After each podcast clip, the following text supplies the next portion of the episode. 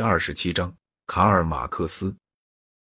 卡尔马克思通常在人的心目中是这样一个人，他自称把社会主义做成了科学的社会主义。他比任何人都做出更多贡献，创造了一个强大的运动，通过对人的吸引和排斥，支配了欧洲近期的历史。讨论他的经济学或讨论他的政治学，不在本书的范围之内。我打算只把他当作哲学家和对旁人的哲学起了影响的人来讲一讲他。在这一点上，他很难归类。从一个方面看，他跟霍治斯金一样，是哲学上的极进主义者的一个结果，继续他们的理性主义和他们对浪漫主义者的反抗。从另一个方面看，他是一个复兴唯物主义的人，给唯物主义加上新的解释，使他和人类历史有了新的关联。再从另外一个方面看，他是大体系缔造者当中最后一人，是黑格尔的后继者，而且也像黑格尔一样，是相信有一个合理的公式概括了人类进化的人。这几方面强调任何一方面而忽视其他方面，对他的哲学都要有歪曲失真的看法。他一生遭遇的事件说明了这种复杂性的部分原因。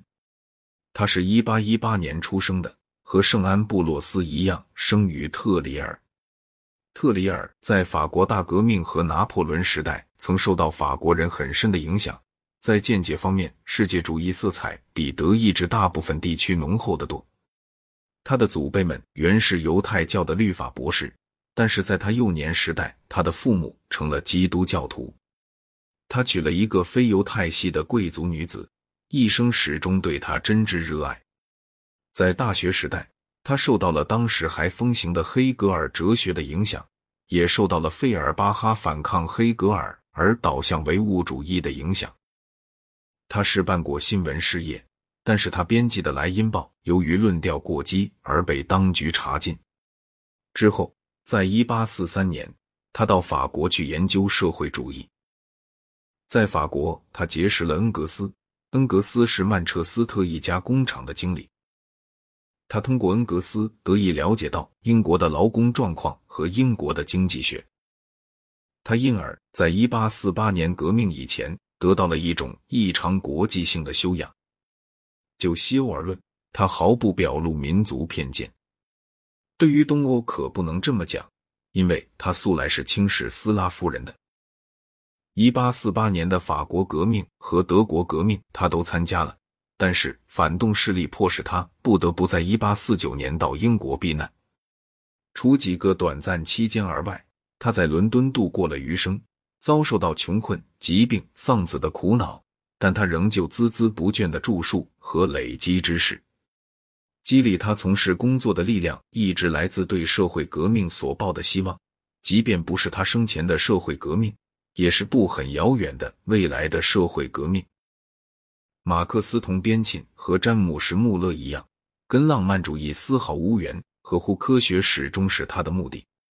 他的经济学是英国古典经济学的一个结果，只把原动力改变了。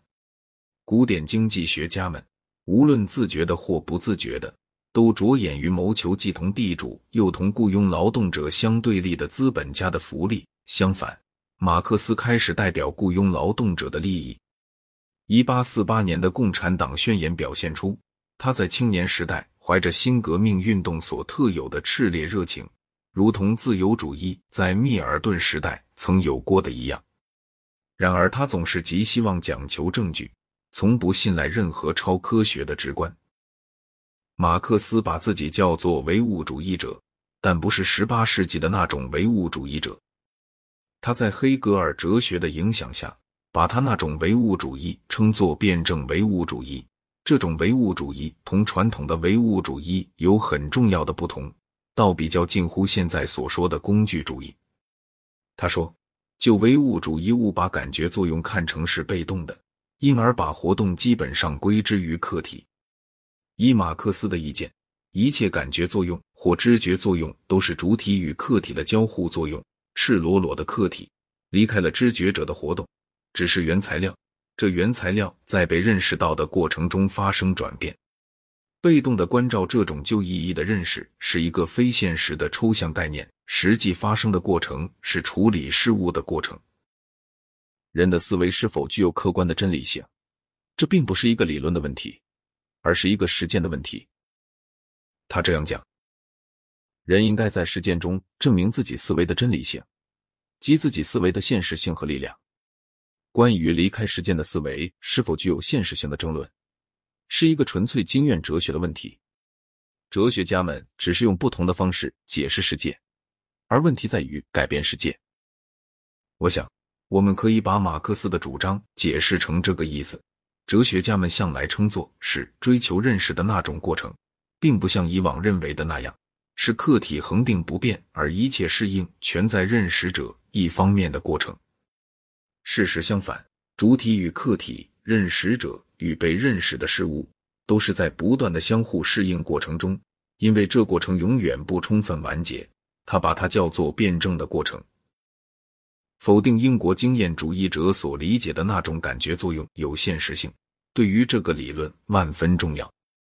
实际发生的事情，当最接近于英国经验主义者所说的感觉作用的意思时，还是叫做察知比较好，因为这意味着能动性。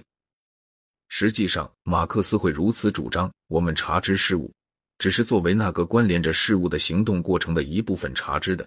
任何不考虑行动的理论都是误人的抽象观念。据我所知，马克思是第一个从这种能动主义观点批评了真理概念的哲学家。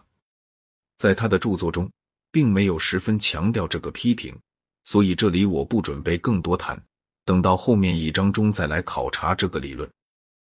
马克思的历史哲学是黑格尔哲学和英国经济学的一个掺和体。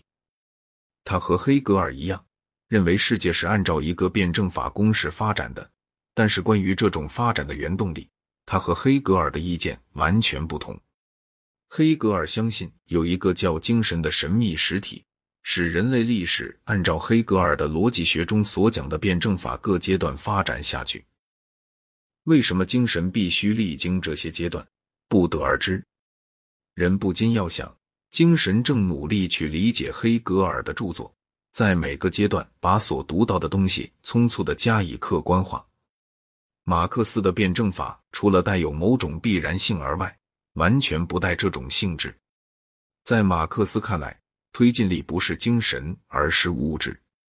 然而，那是一种以上所谈的特别意义的物质。并不是原子论者讲的完全非人化的物质。这就是说，在马克思看来，推进力其实是人对物质的关系，其中最重要的部分是人的生产方式。这样，马克思的唯物论实际上成了经济学。据马克思的意见，人类历史上任何时代的政治、宗教、哲学和艺术，都是那个时代的生产方式的结果。退一步讲，也是分配方式的结果。我想他不会主张对文化的一切细节全可以这样讲，而是主张只对于文化的大体轮廓可以这样讲。这个学说称作唯物史观，这是一个非常重要的论点。特别说，它和哲学史家是有关系的。我个人并不原封不动的承认这个论点，但是我认为它里面包含有极重要的真理成分。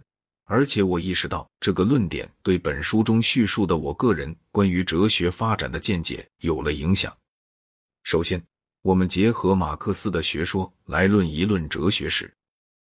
从主观方面讲，每一个哲学家都自以为在从事追求某种可称作真理的东西。哲学家们关于真理的定义尽可意见分歧，但是无论如何，真理总是客观的东西。是在某种意义上，人人应该承认的东西。假使谁认为全部哲学仅仅是不合理的偏见的表现，他便不会从事哲学的研究。然而，一切哲学家会一致认为，有不少其他哲学家一向受到了偏见的基石，为他们的许多见解持有一些他们通常不自觉的超乎理性以外的理由。马克思和其余人一样，相信自己的学说是真实的。他不认为，他无非是十九世纪中叶一个信息反抗的德国中产阶级犹太人特有的情绪的表现。关于对一种哲学的主观看法与客观看法的这种矛盾，我们能够说些什么话呢？Thank you.